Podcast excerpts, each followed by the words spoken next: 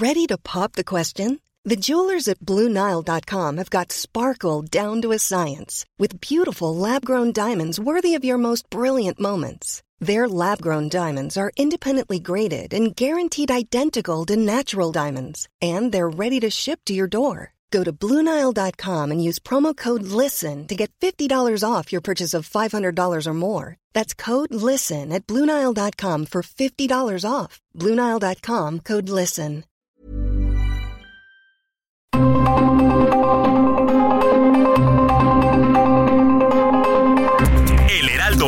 Presenta Zona de Noticias con Manuel Zamacona.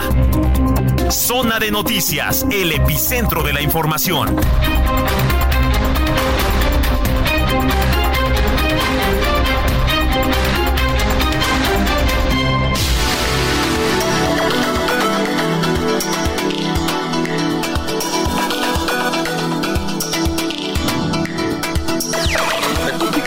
Señoras y señores, qué gusto que nos estén acompañando ya a través de estos micrófonos. La señal que usted sintoniza es Heraldo Radio y la frecuencia es 98.5 de FM, eso aquí en la zona metropolitana del Valle de México, pero también a lo largo y ancho de la República Mexicana, de norte a sur, de sur a norte y por todas las frecuencias locales hasta donde Heraldo Radio tiene alcance. Saludamos por supuesto también a Estados Unidos que nos sintoniza, a Beaumont, a Houston, a Atlanta, a Chicago, a Corpus Christi, a Florida.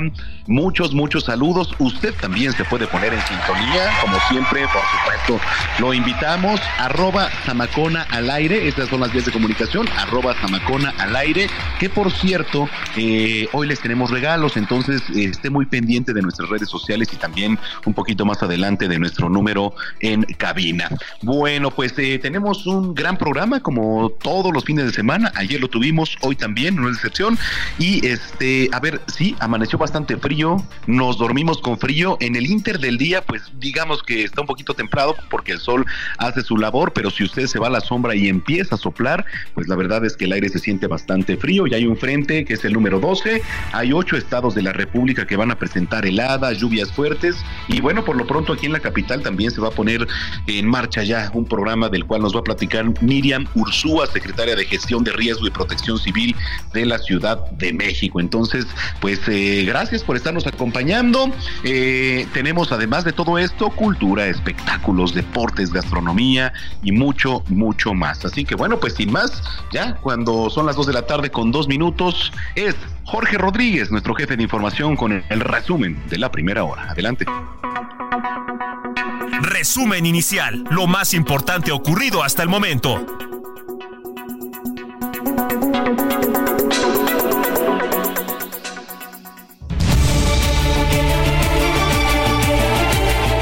Gracias Manuel, esto es Zona de Noticias, es el domingo 26 de noviembre y esta es la información. El huracán Otis, que azotó hace un mes las costas de Acapulco y Coyuca de Benítez, es la tormenta tropical que más rápido se ha fortalecido en el noreste del Océano Pacífico en la historia. Esto de acuerdo con datos de la NASA y el Centro Nacional de Huracanes de Estados Unidos. Maestros y trabajadores de la educación dieron portazo previo a la ina- inauguración del Centro de Rehabilitación e Inclusión Infantil Teletón La Montaña en Tlápac de Comonfort Guerrero, evento encabezado por el presidente Andrés Manuel López Obrador. Son varias demandas que el Ejecutivo no ha atendido, por eso ¿Cuál la movilización. La principal es la reinstalación de la mesa de trabajo, con las siete mesas temáticas que se ha tenido. Una. La segunda es reinstalar la mesa de trabajo, más bien dicho, que nos den la mesa de trabajo con la secretaria de Gobernación, que hasta que llegó hasta ahorita no nos ha atendido, y mucho menos aquellos que pasaron. Lo otro es la reinstalación de la mesa de trabajo que hemos tenido hace ya dos años con la gobernadora del estado. Es necesario retomar las mesas de trabajo para poder avanzar. Eso fue lo que dijo Héctor Torres, secretario general de la sección 14 de la CETEC. El gobierno de la Ciudad de México, como ya lo informaste Manuel, presentó una campaña así como recomendaciones ante la temporada de frío 2023-2024. Se pronostican 56 frente- frentes fríos. Los periodistas Silvia Naiza, Alberto Sánchez y Marco Antonio Toledo, así como una persona más de nombre Guadalupe, fueron puestos en libertad tras ser secuestrados en Tasco Guerrero. Continúa la búsqueda de Alberto Toledo. La precandidata de Morena a la presidencia de la República, Claudia Sheinbaum, regresó a la Ciudad de México, entidad que gobernó, para continuar con su precampaña. Xochitl Galvez condenó los dichos del expresidente Vicente Fox, quien se refirió a Mariana Rodríguez, esposa de Samuel García, como dama de compañía. Galvez Ruiz dijo que si atacan a una, las atacan a todas. Samuel García, precandidato de Movimiento Ciudadano, estará hoy en Colima para su precampaña, pero ayer, previo a su presentación en la FIL de Guadalajara, dijo que el expresidente Fox ya le había robado la nota.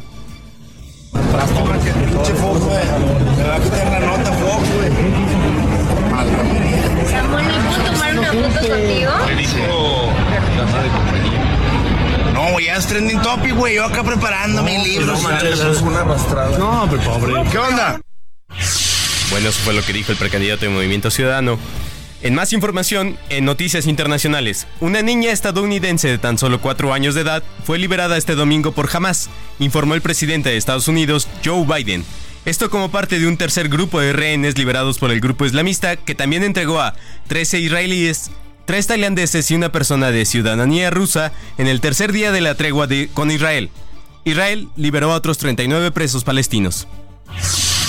Y en los deportes, penalización deja fuera del podio a Sergio Checo Pérez en el Gran Premio de Abu Dhabi. El piloto mexicano de Fórmula 1 llegó segundo, pero la penalización lo dejó en cuarto lugar.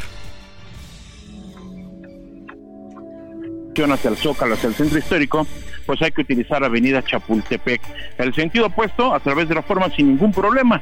Por último, la Avenida de los Insurgentes, en el tramo que comprende la zona de reforma y hasta Ciudad Universitaria, para estos momentos ya ha sido totalmente liberada por la mañana estuvo cerrada por un evento deportivo y ya para estos momentos se han cerrado, se han eh, liberado, perdón, los cortes viales a través de los elementos de la Secretaría de Seguridad Ciudadana, ya se puede transitar sin ningún problema. También si requieren de alguna alternativa, por supuesto, circuito interior y Avenida Revolución pueden ser la alternativa con dirección hacia la zona de San Ángel y en el sentido opuesto, pues patriotismo o la zona de Tlalpan. Es la información que les tengo esta tarde.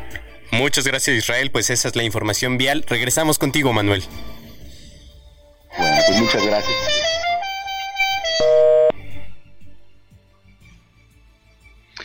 Son las 2 de la tarde.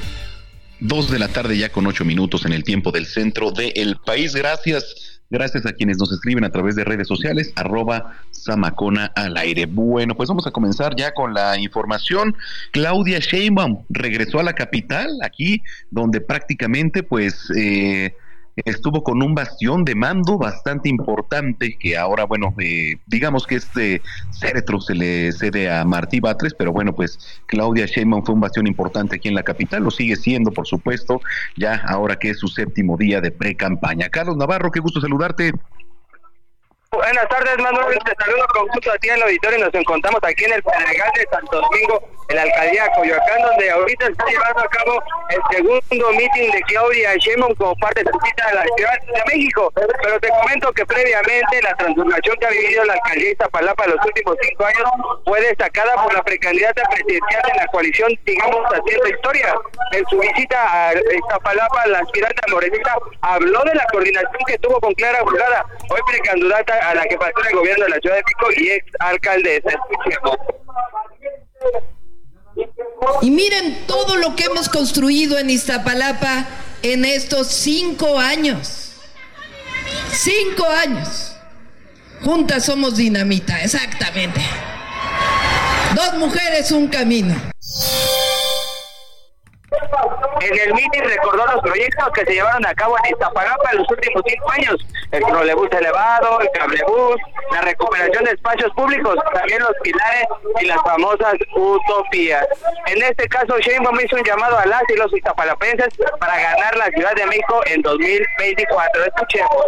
Si ustedes hablan con cada uno de las 15 alcaldías y le platican cómo gobernó Clara Brugada en la ciudad y cómo gobernamos juntas, no hay forma en que vayamos a ser derrotados. Vamos a triunfar en la Ciudad de México.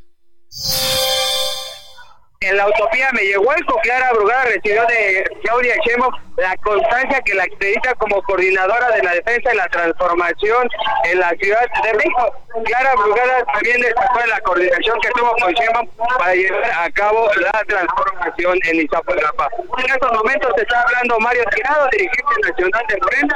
Posteriormente, Clara Brugada y Sheinbaum cierra este evento aquí en la alcaldía de Coyoacán, en Pedregal de Santo Domingo Manuel. Bueno, pues vamos a estar pendientes de la información. Te agradezco mucho, Carlos, y estamos en contacto. Estamos pendientes, buen día. Gracias, muy buen día, Carlos Navarro, con la información de Claudia Sheinbaum. Vamos hasta Puebla porque en 24 horas Puebla registró 30 nuevos contagios de dengue. Ojo, el dengue no es cosa menor y dicho por los médicos, la verdad es que pues eh, es una de las enfermedades que más aqueja a la población en temas de salud. Claudia Espinosa. Hola, ¿qué tal? Te saludo para darte a conocer que el gobierno de Puebla, a través de la Secretaría de Salud, informó que en las últimas 24 horas hubo 30 nuevos contagios por dengue en la entidad, por lo que el número de casos acumulados es de 2.998. La titular de la dependencia, Araceli Soria Córdoba, agregó que al corte del 25 de noviembre hubo 5 hospitalizaciones y también hay presencia del virus en 106 de los 217 municipios del estado. Indicó que no se han presentado nuevas defunciones por lo que el número de decesos acumulados por esta enfermedad es de 5. Asimismo, reiteró el llamado a la población para usar repelente vestimenta con mangas largas y mantener limpios patios y cacharros para evitar la reproducción del mosquito transmisor. Es la información que te tengo desde Puebla. Bueno, pues muchas gracias, gracias. Eh, Claudia Espinosa. Es importante que, tome en cuenta todo ello. Oiga, eh, vamos con Lizeth Coello, porque también nos tiene información. Emboscaron a elementos del ejército mexicano allá en Maravilla, eh, Chiapas. El saldo, una persona muerta y dos heridos. Lizeth, adelante. ¿Qué tal? Muy buenas tardes. Saludo con gusto a ti el auditorio. Informarte que la noche de este sábado, integrantes del crimen organizado emboscaron elementos del ejército mexicano en el municipio de Maravilla, Tenejapa, en Chiapas, dejando un militar fallecido y dos más lesionados. Los hechos ocurrieron alrededor de las 22.30 horas cuando los militares realizaban tareas de reconocimiento terrestre en un camino de terracería entre los poblados Loma Bonita y Guadalupe Miramar del municipio de Maravilla de Tenejapa, cuando fueron emboscados por varios sujetos de la delincuencia organizada quienes se encontraban establecidos en un eh, cerro donde abrieron fuego contra los uniformados.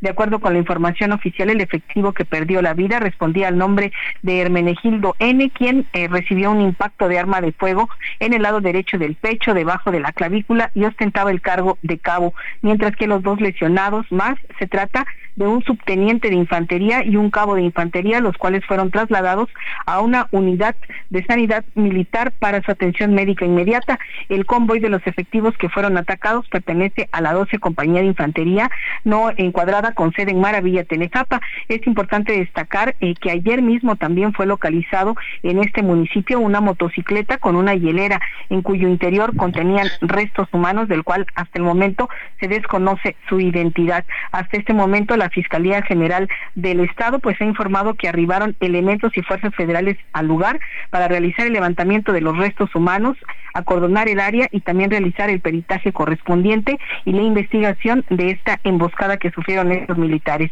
Hasta aquí el reporte. Muy buenas tardes. Bueno, vaya información. Te agradezco mucho, Lisette. Buena semana. Muy buenas tardes. Gracias, Lisette Coello. Esto, le repito, allá en Tenejapa, Chiapas. Bueno, eh, oiga, le platico. Diputados federales presentaron acción de inconstitucionalidad contra la desaparición de fideicomisos del Poder Judicial. La información es de Jorge Almaquio.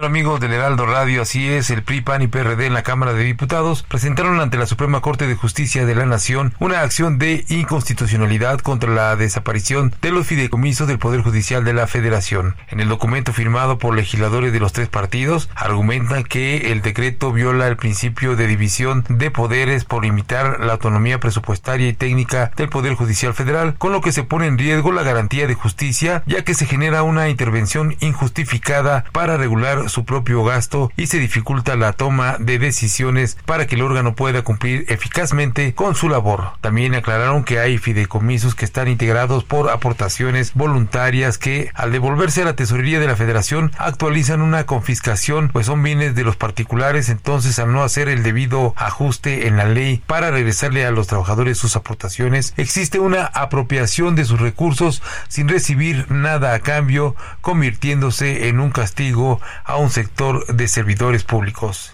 De no concederse la medida se afectarían irreparablemente los derechos fundamentales y los principios democráticos, ocasionando con ello daños irreversibles para las personas que laboran en el Poder Judicial de la Federación, destacaron en el documento. El coordinador parlamentario del PRI, Rubén Moreira, el coordinador parlamentario del PRI, Rubén Moreira, explicó que esta acción es necesaria para fortalecer la democracia y detener el debilitamiento a la impartición de justicia que se genera con la extinción de estos fideicomisos. Recalcó que es importante mantener los recursos necesarios para la capacitación y seguridad de jueces y magistrados, para la infraestructura de nuevas salas, así como para dar a los trabajadores lo que les corresponde por los ahorros que ellos generaron y que se les desaparecen. Los legisladores priistas detallaron también que esta acción responde a que en el proceso legislativo que se siguió para aprobar el decreto impugnado se cometieron violaciones dado que se aprobó en el Pleno del Senado un acuerdo por el que se modificó la integración de la Comisión de Estudios Legislativos Segunda sin que existiera el quórum requerido afectando el derecho a la representación, participación y a la legalidad. El reporte que les tengo. Bueno, gracias por la información, Jorge Almaquio. Oiga, ayer ya ve que le entramos de lleno al tema de el 25N, esta movilización para hacer conciencia sobre la violencia de género y sobre todo la violencia en contra de la mujer en muchos aspectos. 1.500 personas fueron las que participaron en las movilizaciones por el 25N, tan solo, ¿eh? Tan solo aquí en la capital. Frida Valencia. ¿Qué tal? Te saludo con muchísimo gusto y te comento que como cada año cientos de mujeres acompañadas por colectivos feministas y organizaciones civiles tomaron las calles de la capital para manifestarse en contra del machismo, la violencia vicaria y las desapariciones. En el marco del Día Internacional de la Eliminación de la Violencia contra las Mujeres que se celebra cada 25 de noviembre, las manifestantes se reunieron en diversos puntos del Paseo de la Reforma para iniciar su marcha rumbo al Zócalo Capitalino que estuvo acompañada de consignas, cantos y protestas para pedir un alto a las agresiones hacia el sector. No obstante, este año destacó también la integración de colectivos que se unieron a la acción global en solidaridad con Palestina. Ante el arranque de las precampañas en distintas entidades, incluida la Ciudad de México, las participantes en la marcha solicitaron una mayor participación femenina en los puestos de poder para así equilibrar la balanza política que por años ha dejado de lado a las mujeres.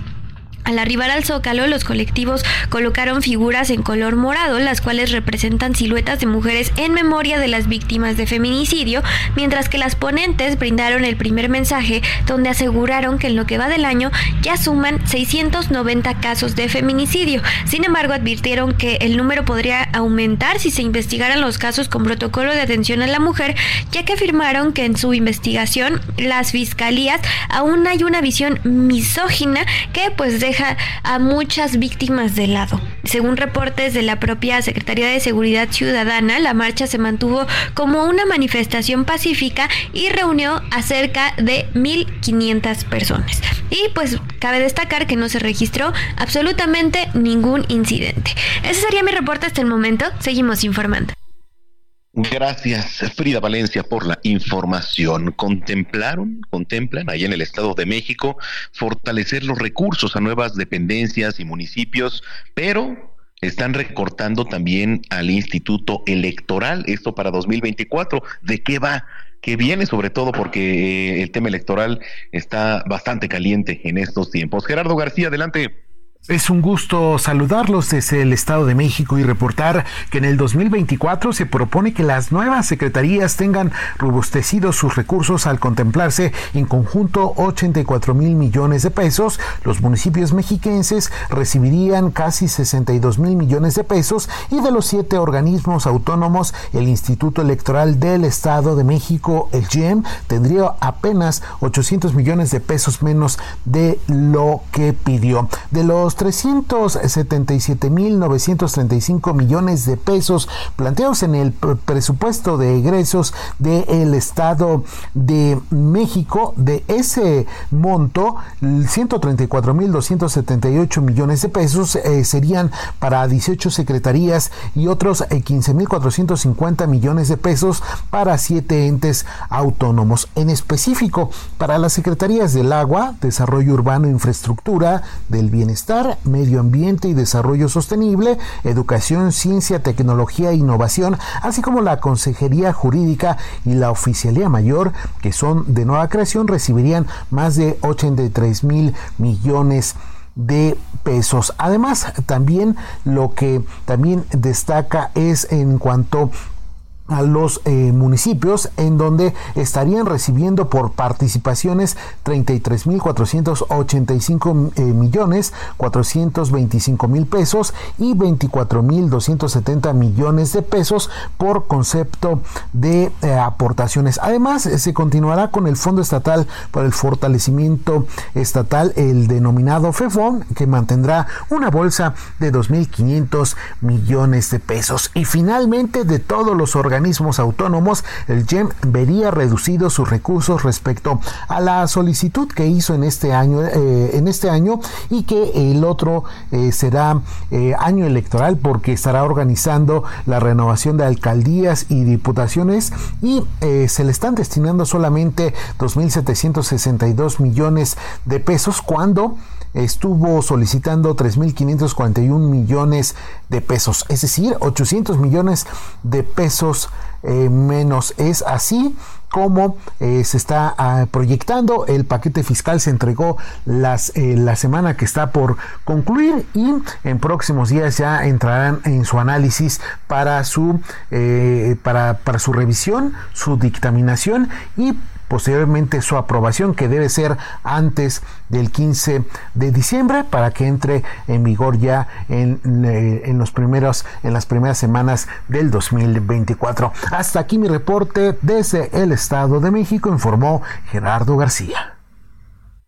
Gracias, gracias por la información, Gerardo García. Oiga, a ver, eh, ¿va a llover este domingo? Bueno, pues eh, aunado al frente frío, un ingreso de humedad por el Océano Pacífico va a ocasionar lluvias vespertinas ahí en el occidente, centro y sur del país, mientras que un canal también de baja presión en la península de Yucatán, combinado con el ingreso de humedad ahí por el Mar Caribe van a generar intervalo de chubascos en dicha península. Rapidísimo para quienes nos escuchan, ¿eh? porque tenemos ahora sí que frente en varios estados, lluvias fuertes en Puebla, Veracruz y Chiapas. Eh, algunas lluvias puntuales en Tamaulipas, San Luis Potosí, Hidalgo, Oaxaca y Tabasco.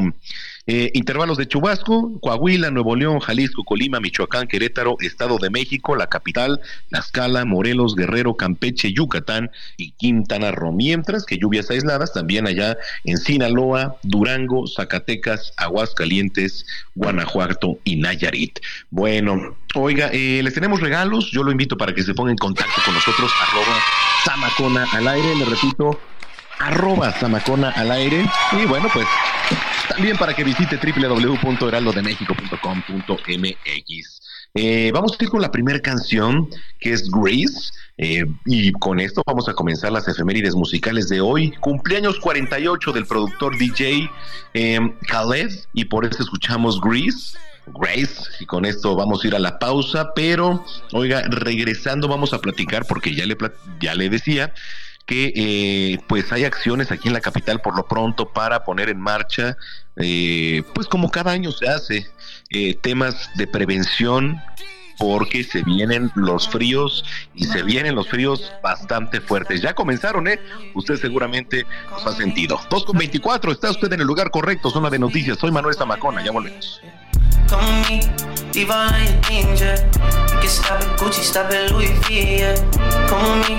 Fly you out to peace. Full speed, so volley Paris. Speedboats, baby, in Nikki Beach. Waves in my ear, smoking weed. Ripping through the sand in a Jeep. All because of what I did on beats, baby. Life sweet, baby. I ain't stop, baby. You just go get ready, we go out, baby. Long time looking for the bounce, yeah. Ozzy had the bounce, yeah. Come with me Leave all of your things, yeah. You can stop at Gucci, stop at Louis V, yeah. Come with me, fly you out to peace. Full speed, so volley Paris. Come with me, leave all of your things, yeah. You can stop at Gucci, stop at Louis V, yeah. Come with me, fly you out to peace. Full speed. Ya estamos de regreso en Zona de Noticias con Manuel Zamacona por El Heraldo Radio.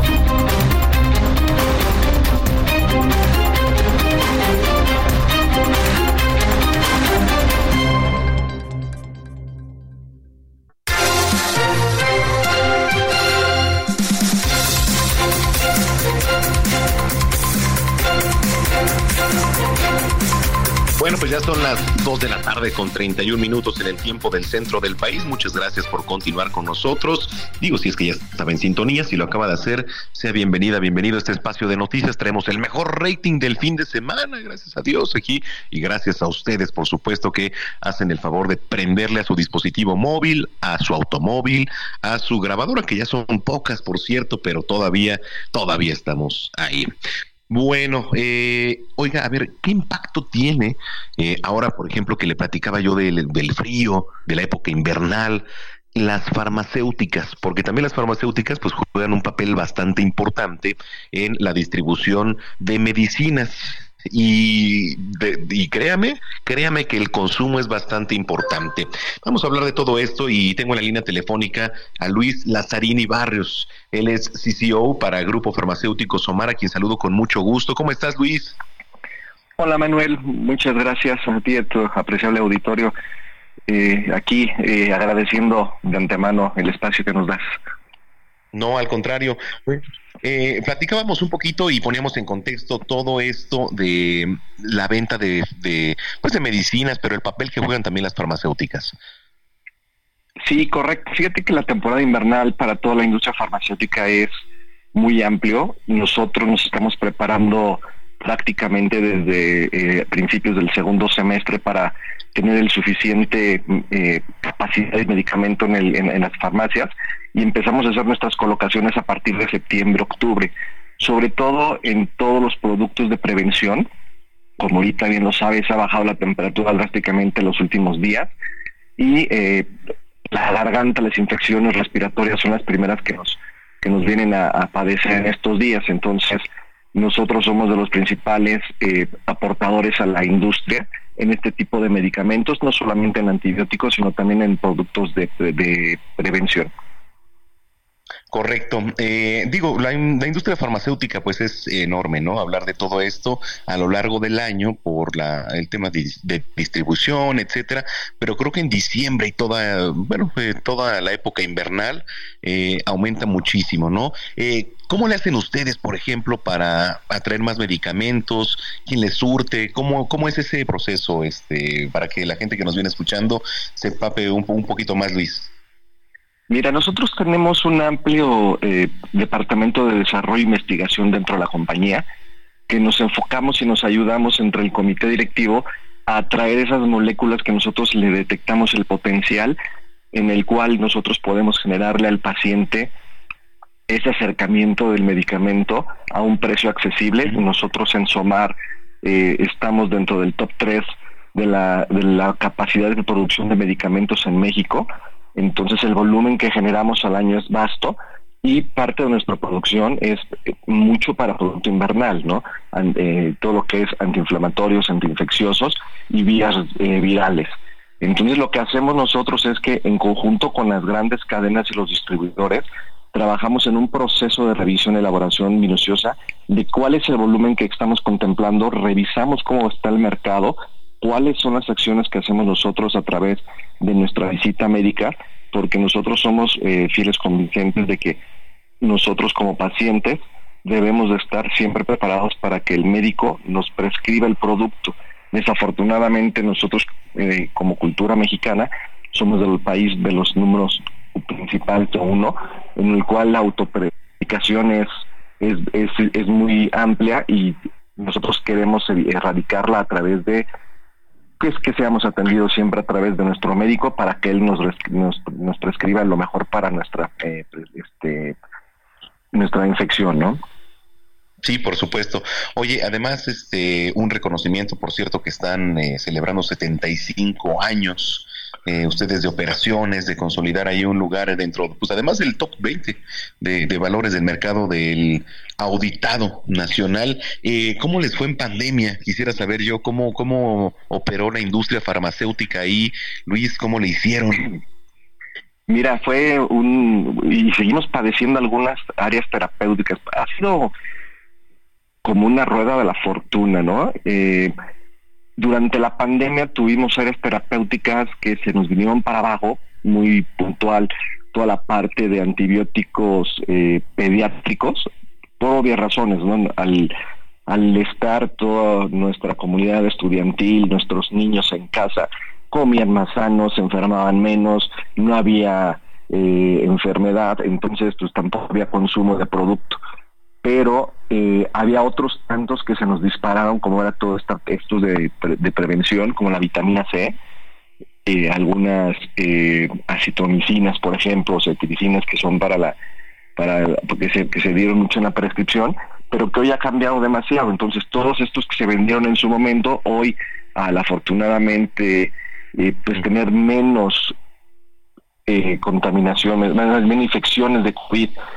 la gente pues ya estábamos más preparados, estos productos ya nos están vendiendo tanto y estamos recuperando todo lo que se nos estaba cayendo dentro de los eh, productos eh, infecciosos.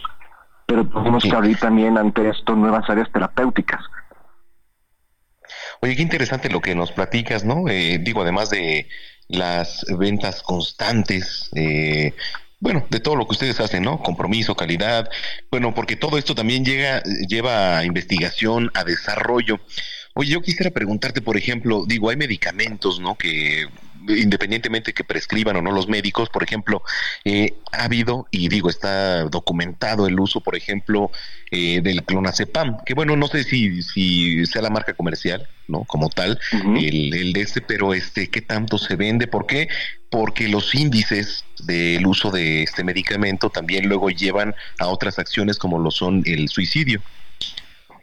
Sí, correcto. Son productos controlados que nosotros no, no trabajamos dentro de la compañía. Tenemos eh, compañías eh, competidoras que lo trabajan, pero sí también somos eh, fieles convincentes en ese sentido que el gobierno ha trabajado para poder eh, tener un mayor control del uso y prescripción de este tipo de medicamentos ha habido, y lo hemos visto en las noticias, desafortunados usos que se han utilizado en retos, con, sobre todo en comunidades estudiantiles. Y pues bueno, no, no, no nos quedan de otra más que a través de las asociaciones en las que estamos toda la industria farmacéutica, reforzar el esquema de salud hacia los pacientes, hacia nuestras eh, familias y sobre todo hacia, hacia la juventud, ¿no? Porque estos retos virales que se están dando hoy son más comunes y no estamos midiendo las consecuencias que pueden darse en este momento. Oye Luis, eh, me gustaría mucho para la gente que nos viene escuchando, que es bastante en este fin de semana, eh, ¿algo más que quisieras agregar?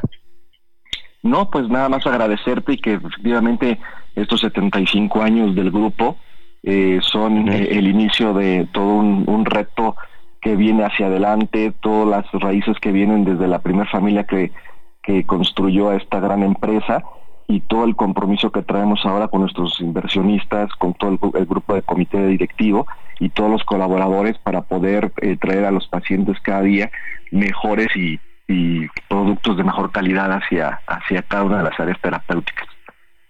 Oye, y agradecemos mucho que, pues, además de parte de, de, ustedes, nos hayan mandado para el auditorio, que por cierto, ahorita los vamos a regalar cinco kits para que se lleven sus vitaminas, su protector solar, este, y bueno, pues lo único que tienen que hacer es escribirnos al WhatsApp, que ahorita les vamos a dar el número antes de la pausa, para que se pongan ahí en contacto. Eh, muchas felicidades, de verdad, a Grupo Farmacéutico Somar, 75 años, eh, que vengan muchos más, y gracias por haber tomado la comunicación, Luis. Muchísimas gracias a ti, Manuel. Buen fin de semana. Igualmente, igualmente para ti. A cuidarse, efectivamente, porque vienen tiempos eh, pues un poquito complicados. Es eh, Luis Lazzarini, él es, cuenta con 25 años además de experiencia ahí en el sector farmacéutico. Bueno, pues eh, dos de la tarde ya con 40 minutos. Zona de espectáculos con Nayeli Ramírez.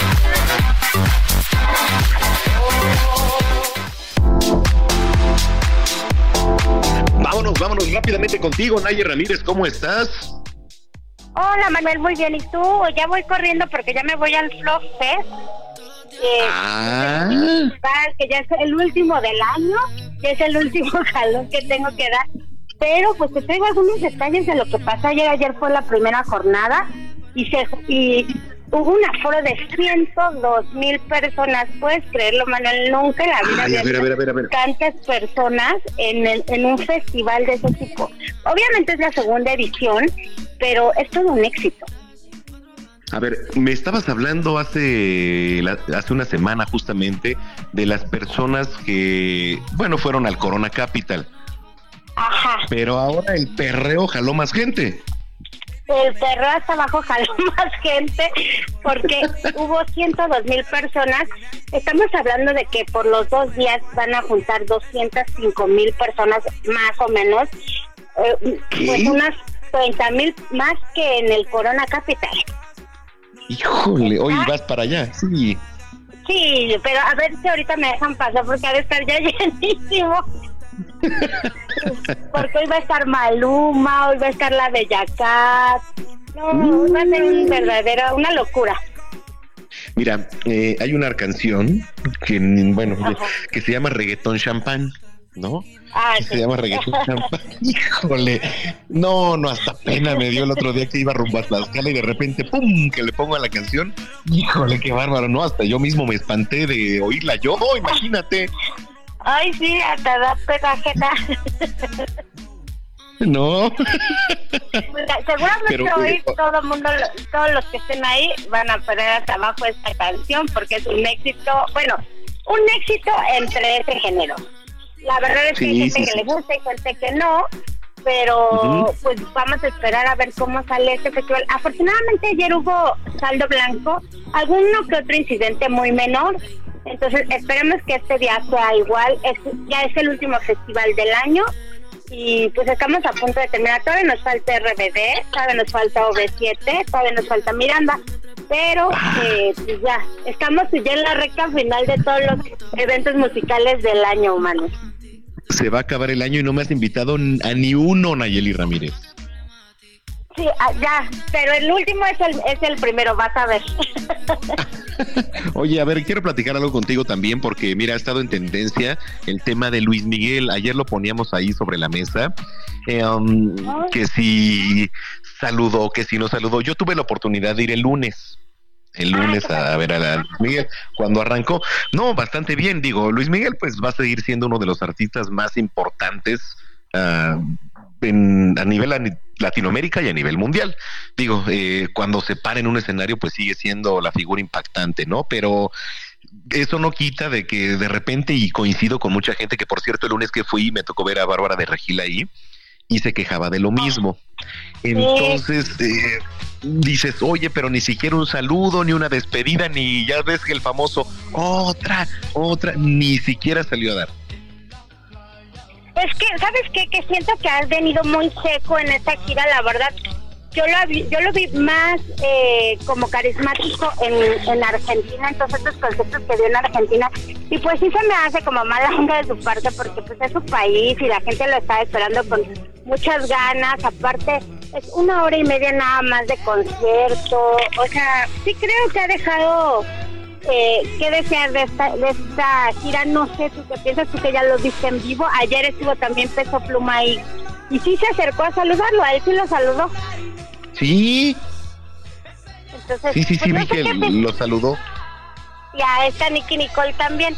Entonces sí creo que a Luis Miguel le ha faltado como este carisma que, que o a lo mejor no, él nunca ha sido tan, tan buena, o sea, tan, tan sociable en sus conciertos con su público, pero sí creo que le faltó como un poco de cariño, ¿no? Sí, ese tacto, ¿no? Con la gente, sobre todo porque mira, por ejemplo, eh, de un espectáculo que no lo había visto, que es el de las pulseras que nos dan a la gente, que se prenden y se apagan. Es un espectáculo que Luis Miguel pues tampoco compaginaba mucho con ello, el famoso dron, que, que, que bueno, pues hizo tomas que no había hecho antes, que le permitió en redes sociales incluso eh, exponerse como nunca antes lo había hecho, ¿no?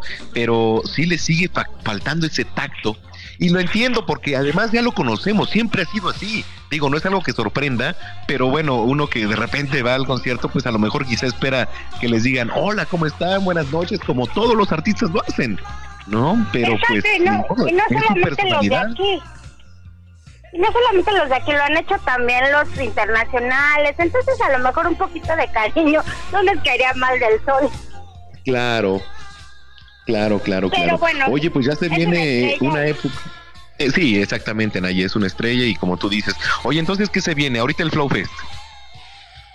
Ahorita vamos ya corriendo el Flow Fest, sigue Miranda, sigue eh, RBD y sigue OV7. OV7. Oye, ¿dónde va a estar OV7? En la Arena Ciudad de México, igual. Ah, perfecto. Muy bien, pues ya estaremos yendo para allá. Y ya estaremos yendo. ¿Ya apartaste la suite, mi querida Naye? Ya, ya tengo la suite para que ahí estemos bien sentaditos y bien cómodos para ver a OV7. Muy bien. Oye, la gente, la gente que te viene escuchando a esta hora de la tarde, ¿dónde te puede seguir para que subas historias y les platiques? En arroba Nayemay, Twitter y y en todas las plataformas del Heraldo Media Group. Muy bien. Oye, te mando un abrazo, pásala bonito y estamos en comunicación. Bonito domingo, Manuel. Igualmente para ti, Nayer Ramírez, 2 de la tarde ya con 47 minutos. Recomendaciones culturales con Melisa Moreno.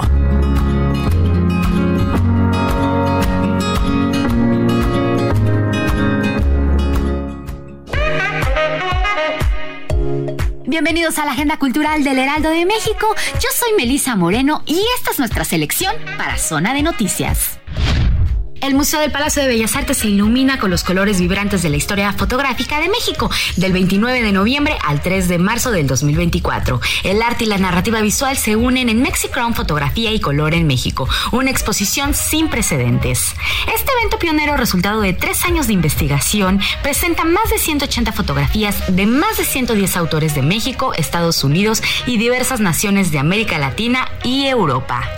Muchas de estas imágenes son tesoros ocultos desconocidos incluso para los entendidos en la materia, provenientes de archivos diversos, incluyendo el valioso archivo fotográfico de la Fundación Televisa, museos, archivos y colecciones privadas nacionales e internacionales. Mexicron desafía y reconfigura los cánones establecidos en la fotografía al reunir por primera vez estas imágenes, resaltando temas compartidos a lo largo de décadas. Revela discrepancias y contrastes entre la fotografía artística y el fotoperiodismo mientras sitúa en contexto el trabajo de artistas contemporáneos, muchos de los cuales desafían las etiquetas convencionales. Todo está listo para el inicio de la Feria Internacional del Libro de Guadalajara, FIL, el encuentro literario y cultural más importante en español. Desde este fin de semana y hasta el 3 de diciembre, con la participación de la Unión Europea como invitada de honor, la FIL reafirmará su importancia entre los lectores que asisten anualmente con entusiasmo a sus salones y pasillos, así como entre los profesionales que forman parte de la cadena editorial. Este año, más de 3.000 actividades literarias, académicas, artísticas, profesionales, juveniles e infantiles esperan por más de 800.000 asistentes. Entre los premios y homenajes que cada año se entregan durante la feria, se encuentra el Premio Phil de Literatura en Lenguas Romances, obtenido por la poeta mexicana Coral Bracho, mientras que la gran escritora italiana Dacia Maini será la responsable de abrir el Salón Literario Carlos Fuentes y recibirá en manos de Silvia Lemus la medalla que lleva el nombre del autor de la región más transparente. El homenaje de caricatura La Catrina será para el dibujante argentino Tute y el homenaje Arpafil para la arquitecta mexicana Tatiana Bilbao. Más de 630 presentaciones de libros formarán parte de esta edición, entre ellas No te veré morir de Antonio Muñoz Molina, Poesía reunida de Coral Bracho, Extrañas de Guillermo Arriaga, el peso de vivir en la tierra de David Toscana, Me llamo cuerpo que no está de Cristina Rivera Garza, Cuatro veranos de Benito Taibo, Un cuento de Navidad de Alejandro Zambra, De todas las flores de Natalia Lafourcade, Contra la naturaleza secreta de las cosas de este mundo de Patricio Pron, Las luces de febrero de Joana Marcus, En la boca del lobo de Elvira Lindo, Los genios de Jaime Bailey, Umbilical de Andrés Newman y La escalera eléctrica de Ana García Bergúa, entre muchos otros. Además, la editorial de la Universidad de Guadalajara trabaja un libro homenaje que reúne fotografías y fragmentos de textos que escribió Raúl Padilla, así como comentarios de autores y personas cercanas a él.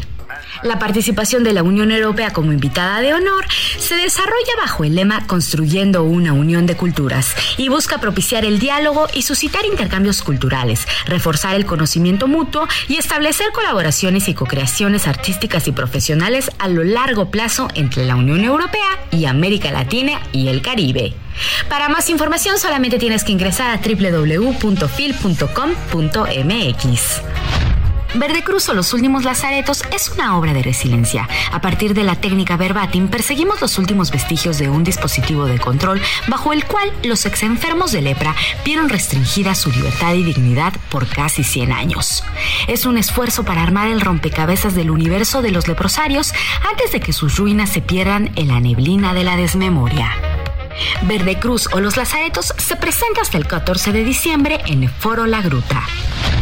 Esta fue la agenda cultural de esta semana. Yo soy Melisa Moreno y me encuentras en arroba melisototota. Nos escuchamos la siguiente.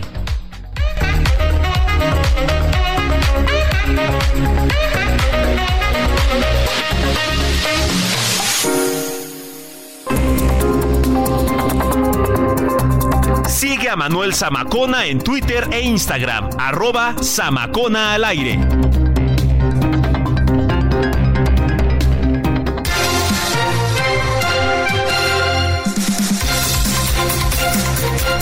Gracias a Melissa Moreno por las recomendaciones. Le quiero platicar que el 26 de noviembre, o sea, un día como hoy, eh, se celebra el Día Mundial del Olivo con la finalidad de proteger, preservar, pues un árbol emblemático que según la UNESCO va a servir para fortalecer los valores humanos y culturales entre los pueblos, ya que representa además la sabiduría, la armonía y la paz. ¿Y por qué se celebra? ¿Por qué se celebra el Día Mundial del Olivo? Bueno, pues se inauguró el Consejo Oleícola Consejo Oleícola Internacional, allá en Madrid, en España, con la finalidad de contribuir al desarrollo responsable y sostenible del árbol de olivo. Y bueno, pues también, por supuesto, algunas políticas ante los retos que afronta este sector. Y mire, como estas iniciativas, le quiero platicar que hay muchísimas muchísimas. Entonces, bueno, pues ahí está la UNESCO, que por cierto aprobó la conmemoración del Día Mundial del Día Mundial del Olivo en su,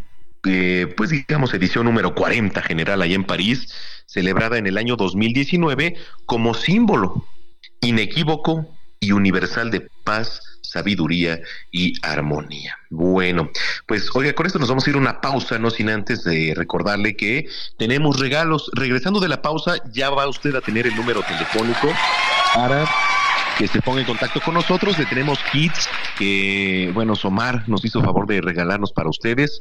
Ahí vienen cremas, vienen vitaminas, entonces para que usted el día de mañana a partir de las 12 del día pueda pasar aquí a Insurgente Sur 1271, Torre Carrachi, por su kit. Bueno, vámonos con la segunda rola, quizás sí, quizá no. Continuamos con la selección musical, les traemos estrenos porque el boricua Álvaro Díaz junto a español Quevedo lanzaron su nuevo sencillo titulado Quizás sí, quizás no. Con esto nos vamos a la pausa, los invitamos a que se pongan en contacto arroba Samacona al aire. Está usted en el lugar correcto, zona de noticias, ya volvemos. Pero tu historia con mi tema ya no sé cómo lo puedo interpretar. Quizás tú ya no me quieres ver, no sé, pero lo bebé se quedó en mi corazón.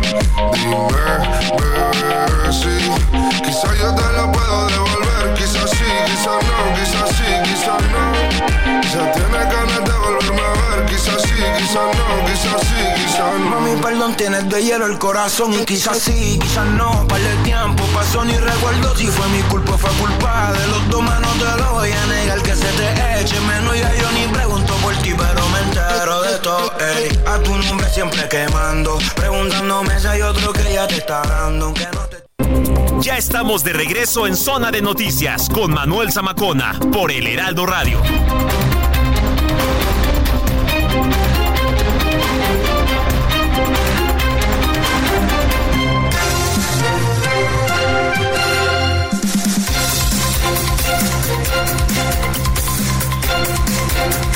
Bueno, pues ya son las 3 de la tarde en punto tiempo del centro de la República Mexicana. Es domingo 26 de noviembre del año 2023 comienza a agonizar 2023 para darle la bienvenida a 2024. Mire, mire, prácticamente estamos ya en diciembre. Si usted se pone a ver desde hace dos, tres semanas, eh, las tiendas de autoservicio, los locales, las calles ya están con luces, ya están con el Santa Claus, ya están con los renos. Entonces, bueno, pues eh, se viene ya esa temporada que a muchos, muchos nos gusta, por supuesto. Oiga, le quiero platicar además que cada 26 Ready to pop the question? The jewelers at BlueNile.com have got sparkle down to a science with beautiful lab grown diamonds worthy of your most brilliant moments. Their lab grown diamonds are independently graded and guaranteed identical to natural diamonds, and they're ready to ship to your door. Go to BlueNile.com and use promo code LISTEN to get $50 off your purchase of $500 or more. That's code LISTEN at BlueNile.com for $50 off. BlueNile.com code LISTEN.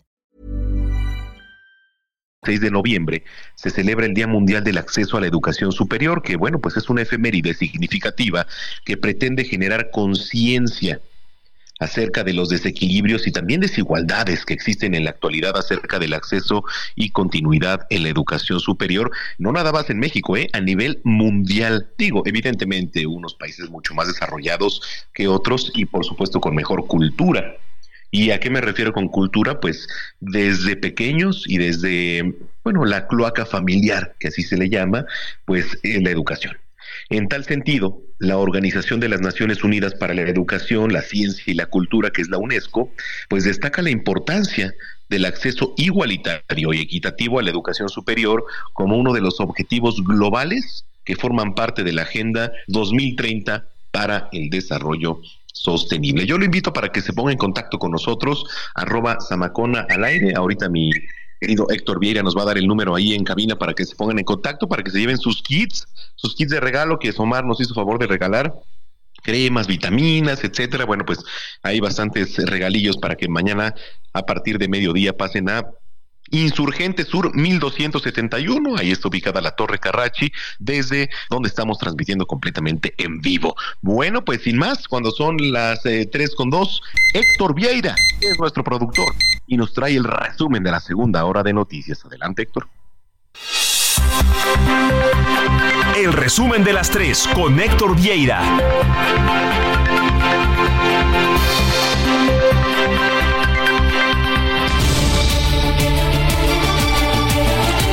La Fiscalía General de la República anunció que no devolverá la casa que aseguró al exdirector de Petróleos Mexicanos Emilio Lozoya como parte del proceso por la compra-venta de la planta de agronitrogenados. La Fiscalía adelantó también que apelará la resolución de una jueza federal. El huracán Otis que azotó hace exactamente un mes con un día las costas de Acapulco y Coyuca de Benítez es la tormenta tropical que más rápido se ha fortalecido en el noreste del Océano Pacífico en la historia. Esto de acuerdo con datos de la NASA y del Centro Nacional de Huracanes de Estados Unidos. Maestros y trabajadores de la educación dieron portazo previo a la inauguración del CRIT La Montaña, esto en Telapa de Comonfort Guerrero, en un evento encabezado por el presidente Andrés Manuel López Obrador. En temas de la capital, el gobierno de la Ciudad de México emitió una alerta amarilla por temperaturas bajas en seis alcaldías. Se trata de Álvaro Obregón, Coajimalpa, Magdalena Contreras, Milpa Alta, Tlalpan y Xochimilco. La precandidata de Morena a la presidencia de la República, Claudia Sheinbaum, regresó a la Ciudad de México, a donde gobernó justamente, donde fue jefa de gobierno, para continuar con su precampaña y mañana lunes estará dando a conocer a los integrantes de su equipo de precampaña precisamente. Por su parte, la precandidata del Frente Amplio por México, Xochitl Galvez Ruiz, condenó los dichos del expresidente Vicente Fox Quesada, quien se refirió a la esposa del gobernador de Nuevo León y candidato, precandidato presidencial de Movimiento Ciudadano, Mariana Rodríguez, como dama de compañía. Por su parte, Xochitl Galvez dijo que si atacan a una, atacan a todas las mujeres. Y precisamente el precandidato de Movimiento Ciudadano a la presidencia, Samuel García Sepúlveda, estará este domingo en Colima como parte de su gira y ayer también adelantó, previo a su presentación en la Feria Internacional de Guadalajara, que el expresidente Vicente Fox ya le había robado la nota luego de las expresiones hacia su esposa Mariana Rodríguez. Así lo dijo Samuel García.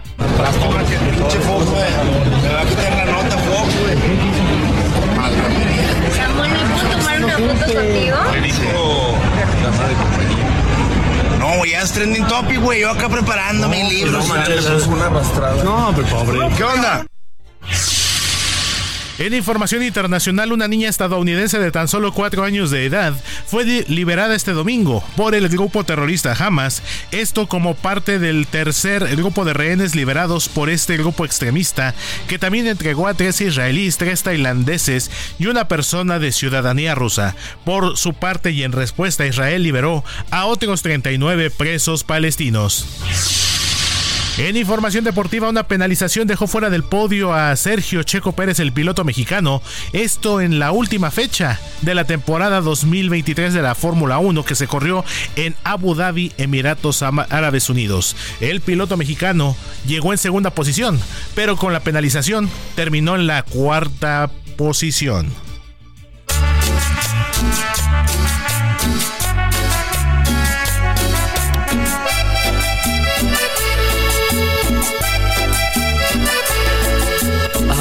Amor, amor, amor, amor, amor. Quiero que me vuelvan a mirar tus ojos. Amor, amor, amor, amor, amor, amor. Quiero volver a besar tus labios rojos. ¿Cómo no acordarme de ti? ¿De qué manera olvidarte? Y estamos escuchando a los inconfundibles Ángeles Azules de Iztapalapa para el mundo. Esto porque se presentaron de manera sorpresiva en el Coca-Cola Flow Fest, que está dedicado al género del reggaetón. Pero la cumbia de este grupo es el ajonjolí de todos los moles. Esta es la versión de 1996, ¿Cómo te voy a olvidar? de Los Ángeles Azules, interpretada por su vocalista original Carlos Beises.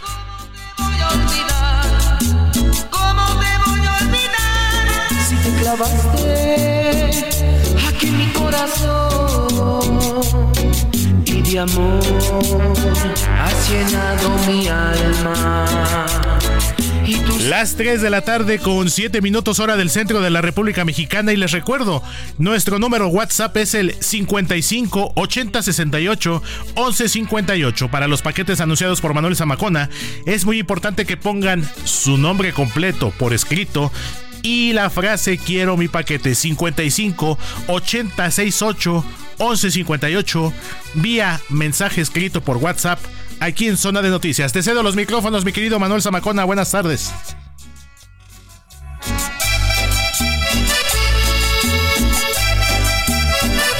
Zona de Noticias con Manuel Zamacona.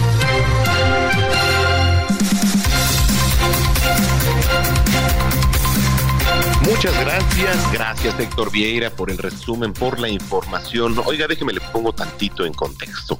De acuerdo con el pronóstico del Servicio Meteorológico Nacional, que es dependiente de la Comisión Nacional del Agua, se espera un ligero incremento en el número de frentes fríos que puedan afectar a nuestro país, y principalmente en los meses de diciembre de 2023 a 2024. Mire, eh, como cada año también, pues eh, se prepara, se prepara la capital para todo esto y me da mucho gusto saludar, como siempre, en la línea telefónica a Miriam Ursúa, secretaria de Gestión de Riesgo y Protección Civil de la capital. Secretaria, gracias por estar con nosotros aquí en Zona de Noticias. No, muchas gracias a ti, Manuel, y con todo gusto. Muchas gracias. ¿Qué se viene ahora para la época de Sembrina? Ya se siente bastante frío, ¿eh? Se siente frío el día de hoy tuvimos una conferencia de prensa en la mañana junto con el secretario de Gobierno de la Ciudad de México y con el secretario de la Secretaría de Bienestar, eh, Rigoberto Salgado, eh, justamente dando todas las recomendaciones para esta temporada invernal. Lo primero es algo que tú acabas de decir, eh, que vamos a tener eh, quizás se van a incrementar los frentes fríos en esta temporada que es de diciembre a marzo de, 2024. Eh, es decir, de 53 a 56 es posible eh, frente frío. Y lo otro es que es posible también, eh, de acuerdo a los pronósticos, que las temperaturas en los amaneceres eh, bajen también muy poco, pero sí van a bajar en relación a otros años. Entre 4 y 6 grados es lo que vamos a tener los días más fríos. Eh, lo importante de esto eh, es que el, gobierno de la Ciudad de México pues está en este momento digo, eh, desarrollando toda una campaña para atender esta temporada de invierno. En el caso de los actores a los cuales nosotros vamos a llegar directamente y a través de la Secretaría de Bienestar van a ser aquellos que están en situación, las personas que están en situación de calle y las personas que están especialmente en las zonas altas de la ciudad. Es decir, Magdalena Contreras, de Tralpan, de Álvaro Obregón, etcétera. Me ibas a preguntar algo. Sí, no, no digo de ¿qué se va a hacer en, este sentido? Porque sí, digo, la verdad es que son las personas pues más sufren, sobre todo por las, zonas montañosas. Exactamente, y luego tienen que hacer eh, eh, el tema de las fogatas y todo esto, luego lleva muchos riesgos también de incendios. Así es. En primer lugar, te digo, el apoyo que se les está dando es, ropa ropa de invierno, eh, ropa invernal, se les están dando cobertores, se les está dando comidas calientes, eh, en los casos que así lo ameriten se les va a dar también atención médica y si ellos lo desean, eh, sin ningún problema, te digo, trasladarse a un, a un albergue para poder dormir en ese lugar más caliente. Ahora, por supuesto que hay muchas recomendaciones para la gente en general, es que usen dos o tres eh, prácticamente lo que decimos es, es la forma de cebolla, es decir, una ropa tras otra ropa tras otra ropa, de manera de que podamos estar lo más calientitos posible. Segundo, evitar los cambios de temperatura brusca. ¿sí? Tercero, es tratar de estar con... Eh, eh, cuidarse lo más posible, digo que no entre aire frío eh, por la boca, por la nariz, para no provocar algún tipo de eh, resfrío o algún problema respiratorio. Tenemos algunas otras cosas en relación a la casa, algo que tú decías, es decir, generalmente se ponen anafes o se ponen calefactores, etcétera, esos apagarlos en la noche, por favor siempre, si sale fuera de la casa o este, van a dormir, se apaga todo lo que puede causar una ignición más tarde o podemos tener un problema más tarde. Con respecto a los animalitos de compañía, también hicimos digo, una serie de recomendaciones que era no, no cortarles el pelo demasiado a los, a los animales de compañía. ¿sí? No, por el frío. Por el frío, no bañarlos, ya seguido con los problema. Y, eh, creemos que eh, tanto tomar agua para los adultos como para los niños es algo necesario e indispensable. Sí, totalmente. secretaria, es importante lo que nos dice. Algo más se quiere agregarse que, bueno, pues eh, está ocupada, pero eh, en su momento, ¿qué se viene ahora para 2024? Ya estamos cerrando el año. Para la, Secretaría, ¿qué se viene? ¿Cuáles son los principales retos? Los principales retos en este momento, te digo, es eh, justamente viene la época de, sequía, eh, ya ha terminado la época de lluvia, esperemos verdaderamente, pero eh, esto significa que tenemos, te digo, la temporada de sembrina, vienen las velitas, vienen los árboles de Navidad, también estamos haciendo recomendaciones en relación a las series que se colocan en los árboles de Navidad, que sean seguras, que sean que, que verdaderamente sean de calidad, para que no tengamos esta cantidad de focos de incendios y cortocircuitos que tenemos permanentemente en esta época. Los incendios son nuestro mayor reto eh, ahora que empieza diciembre, diciembre y enero se aumentan enormemente eh, los incendios. Entonces esperamos que la población nos apoye, nos ayude teniendo eh, todas las medidas de prevención necesarias para su seguridad y la de su patrimonio. Bueno, pues como siempre, secretaria, le quiero agradecer mucho que esté en contacto con nosotros y si lo permite, pues estamos en comunicación. Cómo no, muchísimas gracias y buen eh, término de domingo. Igualmente, igualmente, secretaria es Miriam Ursúa, secretaria de Gestión de Riesgo y Protección Civil de la Ciudad de México. Tres de la tarde ya con 15 minutos.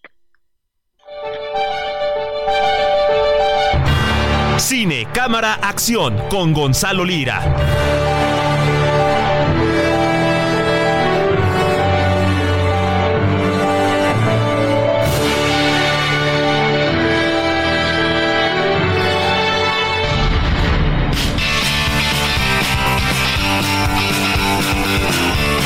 Querido Gonzalo Lira, como siempre, es un placer saludarte. ¿Cómo estás?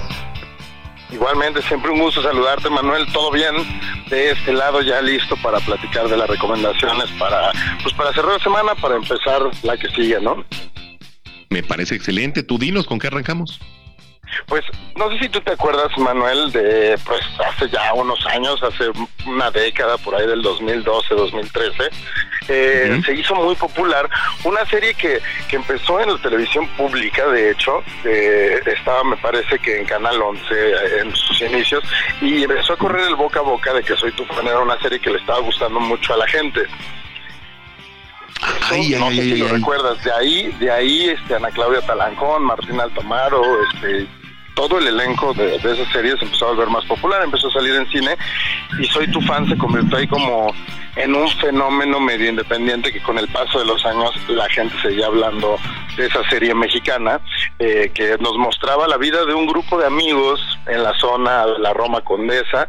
No pretendía eh, salir de ese mundo, pero al mismo tiempo criticaba ese mundo, ¿no? Te demostraba cómo sus problemas muchas veces eran banales, sus preocupaciones no eran necesariamente algo con lo que el público pudiera conectar tan fácilmente y eso pues le fue dando también más prestigio y de repente Soy tu fan desapareció, cada uno de sus miembros del elenco encontró su camino, hicieron tele, hicieron cine y ahora la serie está de regreso porque los fans lo pidieron durante mucho tiempo.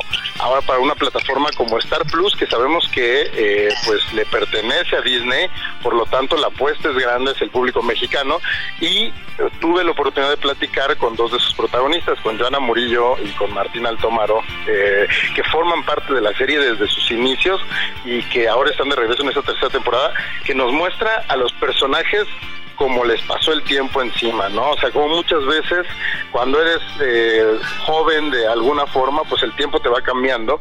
Y como ellos también cambiaron como actores, esto fue lo que me dijeron Martín Altomaro y Joana Murillo. Yo personalmente soy tu fan, es la escuela para hacer comedia en la televisión. O sea, entender el ritmo, entender dónde cae el chiste, entender la reacción del otro. Eso significa para mí, soy tu fan. Desde los guiones hasta la hora de grabar, este, definitivamente. Y ya personalmente, ya como los arcos y los conflictos de los personajes, pues creo que la ligereza de Fernanda o sea, es, eh, la ligereza, esa palabra tiene como mala reputación, ¿no? Pero veámosla desde el ángulo positivo, me ha enseñado mucho, como de, claro, o sea, como vive los problemones que te pone la vida desde otro lugar para que, para que no sea tan pesado y tan denso atravesarlos, porque vienen más. Oye, Gonza, ¿sabes quién este, la veía? Y está ahí en cabina nuestro jefe de información, Jorge Rodríguez. ¿O no, George? Así Ah, pues es. Hola, Gonzalo. Hola, Manuel. Este, sí, yo veía, era fanático de esta, de esta serie de Soy tu fan cuando estaba producida por un canal de televisión pública, pero sí he escuchado mucho este comentario de que la nueva temporada no le hace justicia a las pasadas. ¿Tú qué opinas, Gonzalo? Yo, yo, yo creo que se está viendo con también como con cierto romanticismo las temporadas pasadas. O sea, son, son muy buenas, pero si te asomas de regreso, eh, ya también les pasó el tiempo, el tiempo por encima. No se sienten tan tan vigentes, eh, pero entendemos por qué la gente se enamoró de los personajes y creo que esta serie, o sea, esta nueva temporada, explora o al menos observa cómo son sus vidas tantos años después y me gusta que te los demuestra bastante ridículos también y creo que eso no le ha gustado a la gente, la gente los quería volver a ver como los chavitos cool de la condesa y creo que más bien aquí lo que te muestran es que ya no son unos señores que no han superado quiénes fueron y eso a mí es algo que me gustó más. Ah, está bien esa, esa, volver mundanos a los personajes, ¿no? Te voy a echar un ojo. Sí, a mí, a mí al menos eh, eh, eso fue lo que me gustó y creo que el formato, respetan el formato de televisión, pero pues el formato de televisión también ya no está tan vigente y, y es eh, creo que contraproducente para públicos más nuevos quizá, creo que les puede sacar de onda que se sigue viendo un poco como se veía antes. Hay una cosa de Eh, ahí tenemos, tenemos un audio.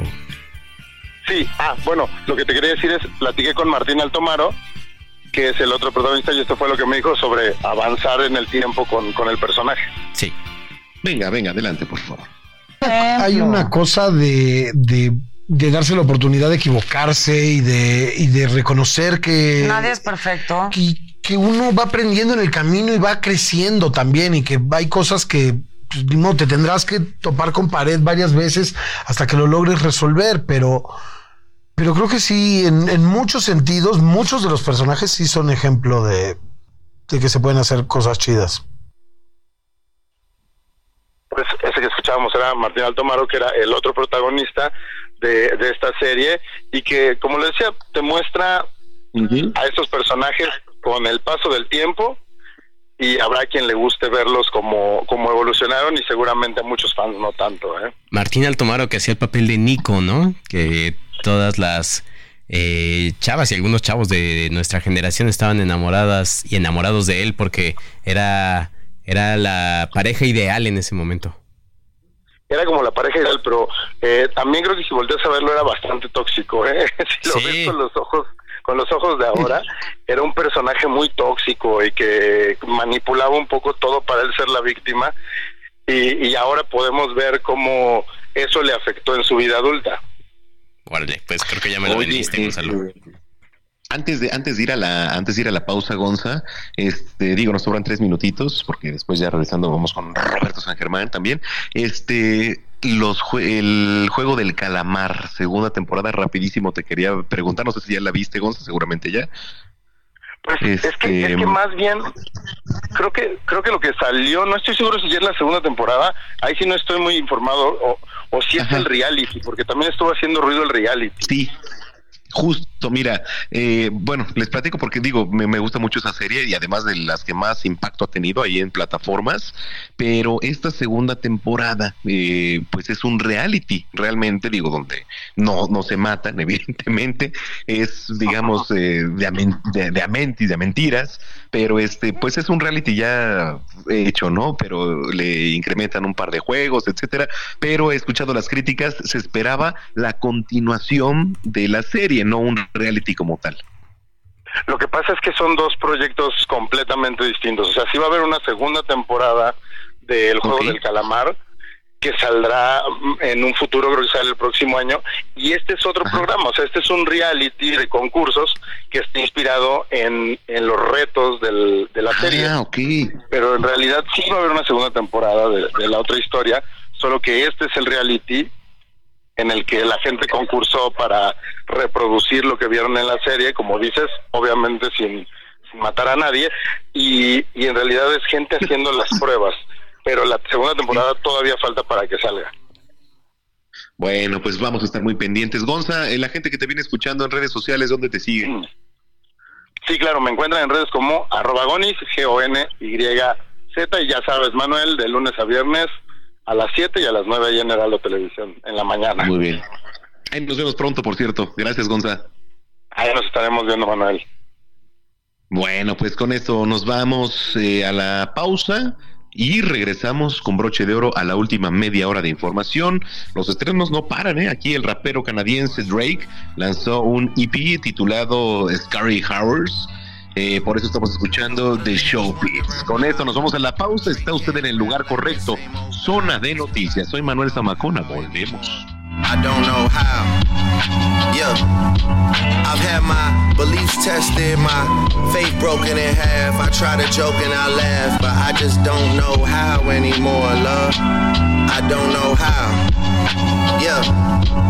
To all the super triggered women talking down on me, relax, drink some water, act like you somebody daughter. Can't get a tan from your phone. Vamos a una pausa y regresamos con Manuel Zamacona a Zona de Noticias.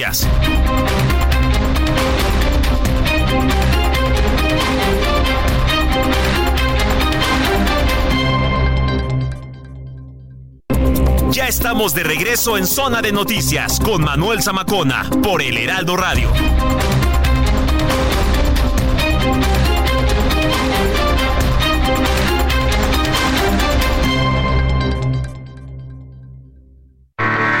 Lleno de ofertas exclusivas y dinamismo con Ford Escape híbrida. Estrénala a 24 meses sin intereses más seguro promocional.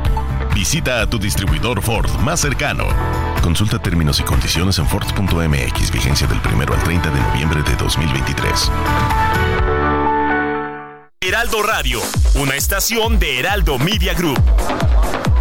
Con la H que sí suena y ahora también se escucha. Aprovecha un mes lleno de ofertas exclusivas y experiencias únicas con Ford Territory. Estrénala a 24 meses con tasa de 9.99% y seguro sin costo. Visita a tu distribuidor Ford más cercano. Consulta términos y condiciones en Ford.mx, vigencia del 1 al 30 de noviembre de 2023. Zona de Deportes con Roberto San Germán.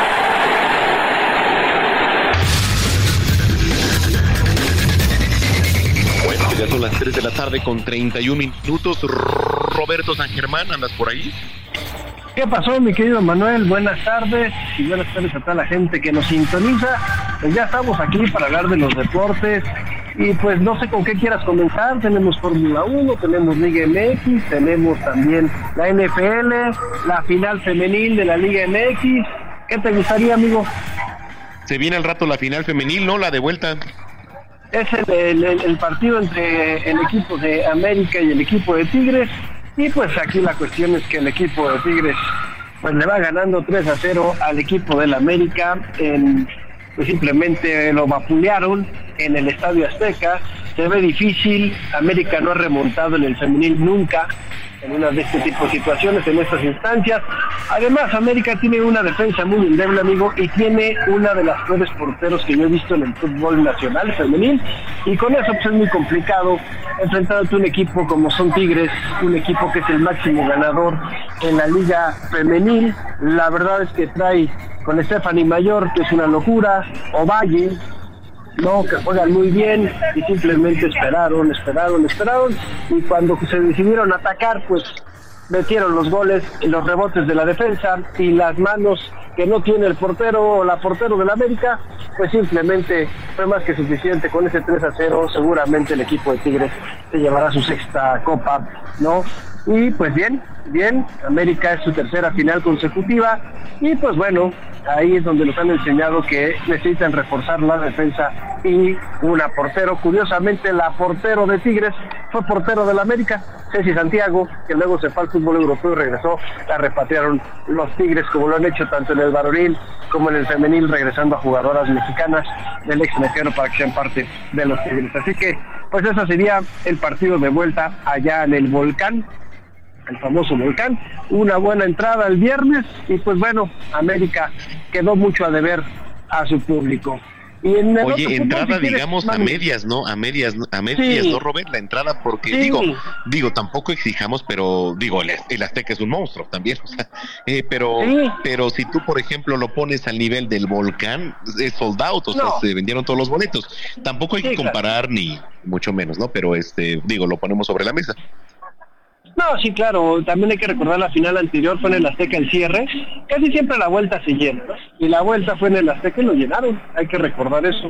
También cuando jugó América la, final pasada. Entonces, pues son de las circunstancias, amigo, que se van dando. Pero mira, ya la verdad es que los estadios de fútbol femenil, o más bien cuando juegan las femeniles, este, se está, funcionando, está jalando poco a poco, la gente se va eh, acercando más a este fútbol, tenemos un buen nivel, todavía nos falta, hay que ser honestos, pero ya tenemos buenos fichajes, en todos los equipos, están intentando levantar esta liga que la verdad hay que apoyarla, sobre todo con los patrocinadores, y también apoyarla con verla eh, asistir al, al, campo de todo, como bien dices, ¿no? Entonces ya veremos Totalmente. seguramente, seguramente van a ser las Amazonas, como son llamadas, el equipo femenil de Tigres. Oye, y hablando de nuestro fútbol, de nuestra Liga Muy X, después de casi la vergüenza que pasamos ante Honduras, pues regresemos a la realidad. Hoy tenemos el famoso play-in entre el duelo entre el equipo de León y el equipo de Santos,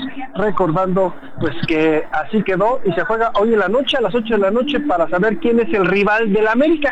Curiosamente, en el varonil, porque ya tenemos otros rivales, ya tenemos otros juegos, como va a ser Monterrey Atlético de San Luis Tigres contra Puebla y Pumas contra Chivas, así que el América hoy sabe a las 10 de la noche quién va a ser su rival. Y sobre todo pues, recordando con el formato que si terminan empatados en los 90 minutos se van a penales, amigo. Entonces, pues a ver quién pasa, León o Santos son los que tienen la oportunidad en el repechaje del fútbol mexicano para llegar a jugar las finales de nuestro querida Liga Muy X después de lo que se hizo entre semana contra el equipo de Honduras, que la verdad, cácatelas, compadre, y en penales, pues, pues México los derrotó. Oye, cácatelas, chiripazo. Mándeme. A ver, yo, yo no sé, pero digo, su punto de vista, yo vi el partido, que rara vez veo un partido de la selección, ya sabes que no soy apasionado al fútbol, no, no tanto, pero, pero sí vio, sí vio, sí vi este partido contra contra Honduras, oye, 10 minutos realmente de compensación, o sea, tenía que ganar la selección porque tenía que ganar a, a, fuerza, ¿no? mira, yo te voy a decir algo, e, esto es algo que, que se ha platicado mucho en los medios, si tú ves el partido y si lo cronometras, bien, bien, bien, el portero de Honduras hizo una cantidad de tiempo que decías, por favor, compadre, cualquier, cualquier cosa se tiraba. Los jugadores de Honduras se empezaron a tirar, los cambios, ese tipo de cosas. Mira, yo siempre me he quejado de los equipos que se dicen cancheros, que es lo que hacen este tipo de cosas, hacer tiempo. Porque en el momento que le dan la vuelta a su partido, se quejan del arbitraje. Oigan, señores, simplemente si se hubieran puesto a jugar si no hubieran sido marrulleros en ese sentido, se hubieran ganado a México, amigo. México llega al gol en minuto 100, pero porque México tampoco, ¿eh? También hay que ver unas cosas, a ver, también seamos muy honestos. México no le gana a Honduras, empatamos en el global y nos vamos a penales, compadre. Tampoco le ganaste, o sea, y luego venimos, fíjate cómo es lo curioso. Ahorita toda la, la prensa, hat-trick de Santiago Jiménez en la Liga Eredivisie, no nuestro delantero. Por eso, por eso nos va como nos va, compadre, porque se nos olvida que contra Honduras no hizo nada en los dos partidos, pero sí, mete tres goles contra el Excelsior y es la maravilla. Señores, pongamos los pies sobre la tierra y nos demos cuenta de lo que tenemos. Nuestro material humano no alcanza, ¿eh? Honduras no trae un trabuco, ¿eh? Es de las peores selecciones que tiene Honduras, amigo, y apenas le pudiste empatar a dos y te costó pero te costó, porque no tienes nada, no tenemos nada, ya dejemos de tomarle el pelo a la gente, también los medios, eso de la ley mordaza que quiere hacer la Federación Mexicana de Fútbol por medio de los dueños y poner estas nuevas cosas de que no podemos hablar y que quieren hacernos un discurso y que cada equipo tenga su propio community manager y manejen sus propias redes y hagan eh, contenidos para luego venderlos, está muy bonito, pero también no le quieran vender a la gente espejitos porque lo que vimos el martes en el Estadio Azteca es una pena. ¿sí? Eso sí, hablamos de todos los jugadores. Coincido. Se van a Europa, Sí, sí, sí. y se van a Europa y que la No, no somos una maravilla. Sí, Santiago Jiménez la puede estar rompiendo en Holanda. En México no hizo nada. El Chucky Lozano no hizo nada. A los que trajeron de Europa, el único que se parte el alma partido tras partido se llama Edson Álvarez, señores. ¿Sí? Que viene y juega, sí, y salió y bla, bla, bla. Pero ahí estamos. Sí, se partió, ahora sí encanta. como dicen, se partió la madre, o sea, la, la verdad. Sí, sí, sí, sí, pero también hay que hablar de esas cosas, porque también ponemos como, sí, ya estamos en, la- en la Nations League y vamos al cuadrangular y ya estamos en Copa América y todos felices y se nos olvida que de milagro llegamos. Señores, también hay que poner los pies sobre la tierra, ya dejemos de creer que tenemos un trabuco y que tenemos grandes jugadores. No, señores, cuando vienen a la selección mexicana se hacen chiquitos o no quieren venir o simplemente no tenemos jugadores. Pero bueno, eso fue con Bueno, la selección. no. Si te parece, hablamos rápido de la Fórmula 1 ya para Sí, terminar. vámonos rapidísimo, sí, Robert, sí. temporadón de lo que fue Red Bull, amigo. Ganaron, ahora sí que todos, casi todos los grandes premios, si no me recuerdo, nada más perdieron uno. ¿Sí? 19 grandes premios se llevó el señor Verstappen. Una locura, amigo. Más de 500 puntos. Checo también. qué una bruto. locura. 282 puntos tuvo Checo y al final Hoy, pues desgraciadamente, un choque que sí tiene con Lando Norris le quita cinco segundos y lo bajan del segundo puesto hasta el cuarto, no se queda el podio, pero bien por Checo, gran temporada, se acabó la Fórmula 1 y Red Bull dejó la vara muy alta. El RB19 es una locura y ya veremos cómo le va a Checo Pérez la próxima temporada, tiene contrato. Hoy estaba muy en- enojado Christian Horner con la situación de Checo, pero yo sí te puedo decir algo, amigo creo que Checo puede tener renovación para contrato para hasta 2025. Veremos cómo le va. A mediados de junio ya sabremos si Checo se queda otro año en Red Bull. Yo también creo que sí. Bueno, tus redes sociales, Robert, para la gente que te viene escuchando. Me puedes encontrar en arroba R San Germán, ahí estamos en Tweet y en X, lo que era Twitter. Siempre me da mucho gusto saludarte y ten buena semana, Robert. Igualmente para ti y para toda la gente que nos sintoniza. Abrazos, señores, y provecho. Gracias, 3 con 40 minutos. Zona de noticias con Manuel Zamacona.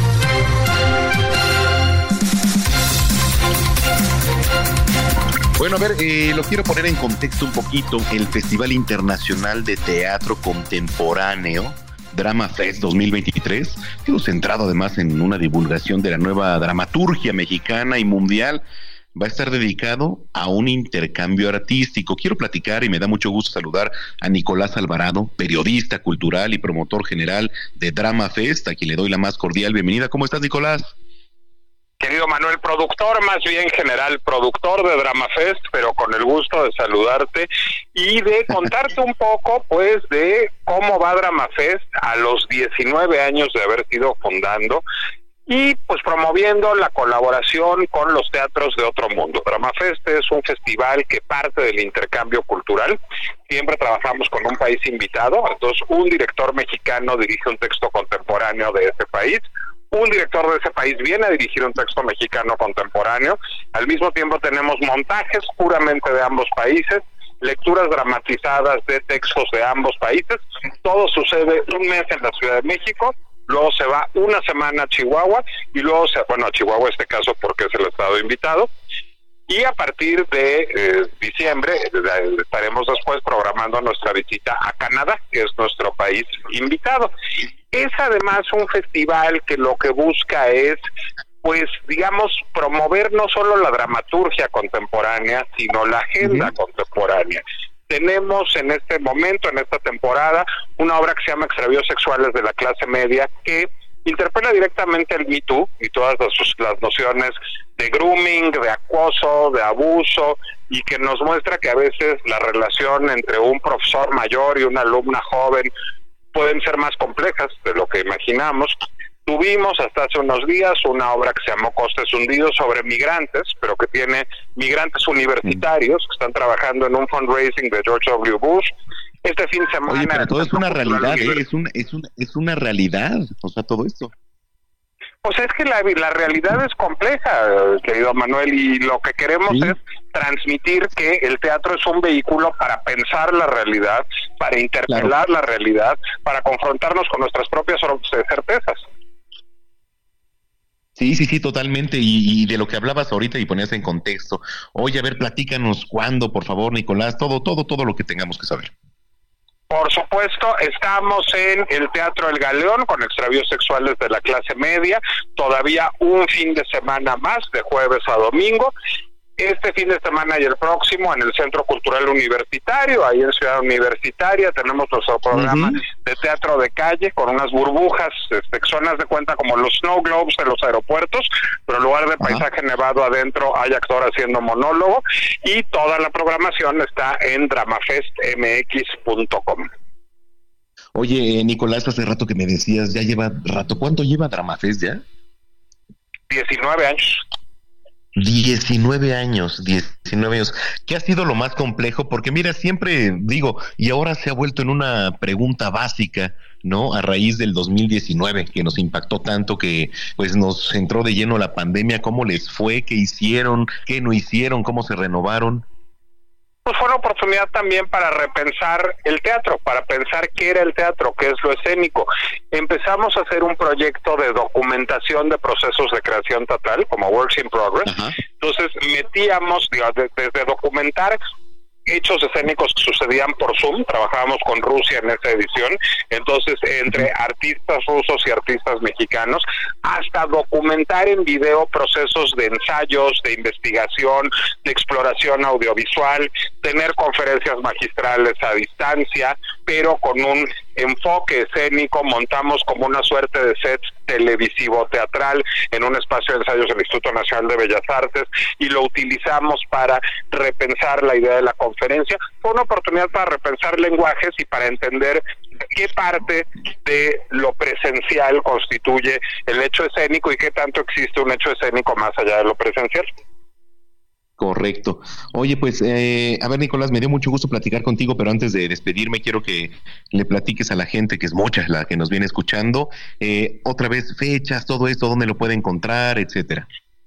Dramafestmx.com es nuestro sitio web. Todavía queda este fin de semana, este domingo, pues, y la próxima semana de programación de Dramafest en la Ciudad de México. En diciembre estaremos yendo a Chihuahua y próximamente anunciaremos nuestras fechas en Canadá. Oye, qué gusto saludarte, te mando un abrazo y espero que pronto nos visites ahí en cabina. Gracias, querido Manuel, me encantará. Gracias, gracias de verdad, Nicolás Alvarado, periodista cultural y productor eh, de Drama Fest. Bueno, pues eh, 3 de la tarde ya con 46 minutos. ¿Qué más es posible? Con Katia Castelo.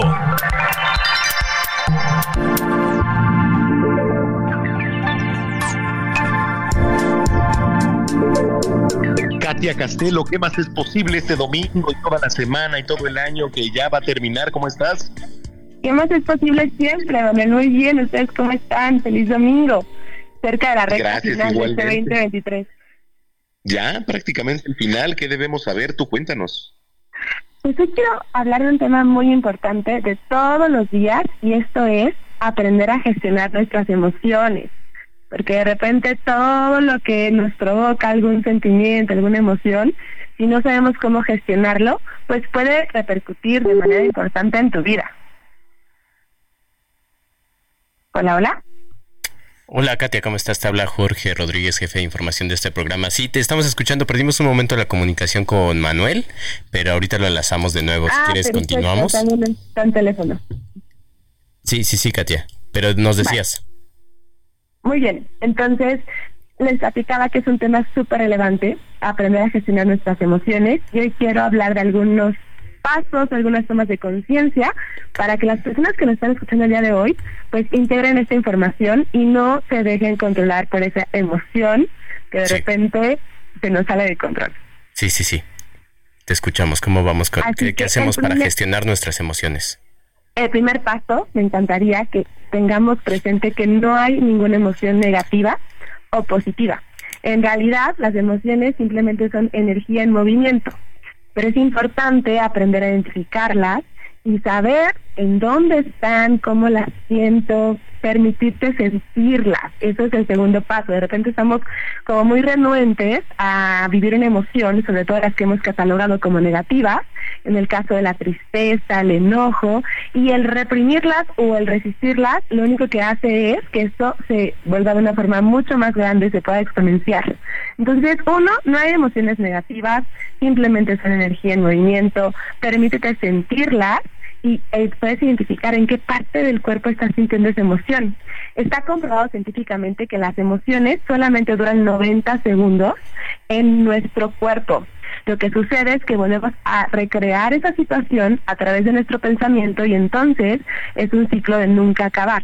Pero si todos fuéramos conscientes de que las emociones solo duran este corto periodo de tiempo, sería mucho eh, más fácil salir de una emoción que no está siendo contributiva en ese momento.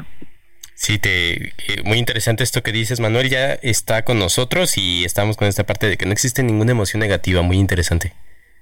Así es. Hola, Manuel. Uy, no, me parece que, que, no lo tenemos, está fallando ahí la comunicación, pero este es el primer punto, nos decías, Katia, el segundo punto, ¿cuál sería? Ok, aquí les sigo platicando. El segundo punto es permitirnos sentir las emociones porque si no nos permitimos sentir las emociones, lo que hacemos es que esto se va acumulando en nuestro cuerpo, de, alguna forma se va a exteriorizar en situaciones que no van a ser favorables. Y hay que ser muy críticos también con nuestros pensamientos, porque todo lo que estamos pensando es lo que genera la emoción. Y también es cierto que hay pensamientos muy automáticos. Oye, Katy, y ahorita lo que decía Jorge también, este, ¿cuántos pensamientos, y ya creo que lo habías platicado la vez pasada, no tenemos al día? ¿Y cuántos de estos pensamientos son buenos, son malos, y cómo balancearlos? Muy importante, Manuel. Son más de 60 mil pensamientos los que tenemos al día y más del 90% son preocupaciones, son pensamientos que nos conllevan emociones que no nos están contribuyendo. Entonces, aprender a gestionarlo es parte de este proceso, el ser conscientes que el pensamiento, y esto escúchenlo muy bien, el pensamiento no es tu realidad. El pensamiento solamente es un filtro de esta realidad. Muchas veces concluimos cosas que en realidad no están pasando, no están sucediendo, pero tu mente te muestra como si eso fuera un hecho. Entonces, cuando eres consciente de que hay muchos puntos de vista de otras personas, incluido el tuyo, vas a poder hacerte preguntas como qué más es posible precisamente para salir de esa conclusión, de ese pensamiento y por lo tanto modificar esas emociones. Que no es que sean malas, pero si nos quedamos mucho tiempo estancados en una emoción, pues no podremos también experimentar otro tipo de emociones que nos permitan ser más creativos, más productivos, más alegres, que de eso se trata la vida. Venimos a disfrutar y a veces nos quedamos mucho en este anclaje de las emociones que no nos permiten avanzar, no porque sean malas, sino porque nosotros mismos estamos definiendo esa situación a través de lo que estamos pensando. Oye, tus redes sociales, por favor, Katy. Con mucho gusto me pueden encontrar en Instagram como arroba soy Katia Castelo y estaré feliz de estar en contacto con todos ustedes. Te mandamos un abrazo y nos escuchamos dentro de ocho días. Un fuerte abrazo, gracias. Bueno, pues... Salud con el doctor Manuel Lavariega.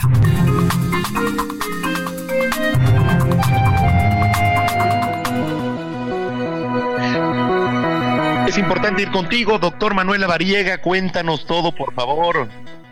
Mi tocayo, pues vamos a platicar esta vez de la influenza. Prácticamente vamos a reconocer síntomas. Los síntomas principales son la fiebre alta, la tos, el dolor de garganta y el dolor muscular, además de la fatiga, la congestión nasal y en algunos casos vómito y diarrea. Ok, es importante porque se vienen, eh, como lo platicaba con la secretaria de Gestión de Riesgos y Protección Civil, se vienen épocas de frío y hay que tener en cuenta todo esto. Y ya están aquí, ya los hemos diagnosticado en el consultorio. Sabemos que, bueno, la influenza estacional por la influenza tipo A y B cambia cada año, así que será bien importante que todos los radioescuchas estén pendientes de síntomas respiratorios y también siempre recomendarles vacunarse, que este es el momento correcto para poder recibir la vacuna. Correcto, hablando de vacunas, ¿qué tan importante es? Platícale a la gente que nos viene escuchando, Tocayo.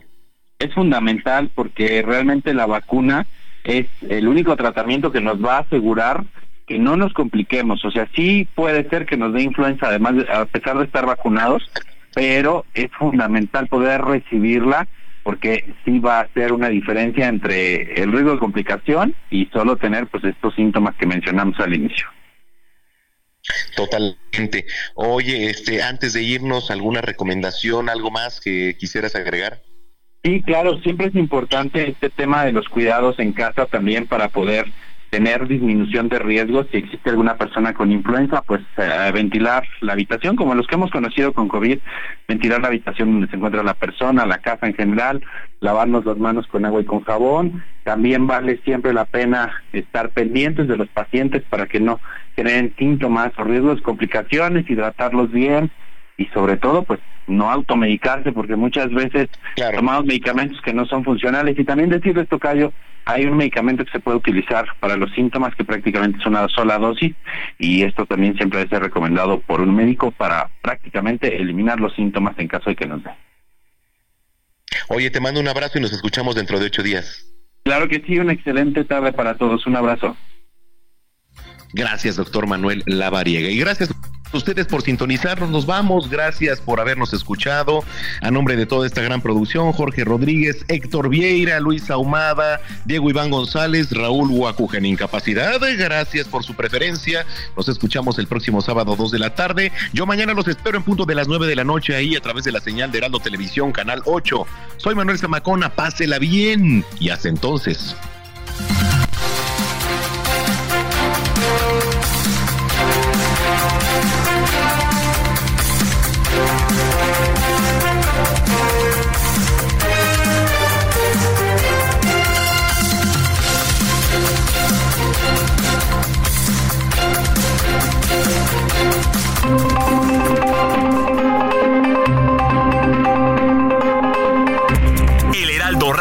Presentó Zona de Noticias con Manuel Zamacona.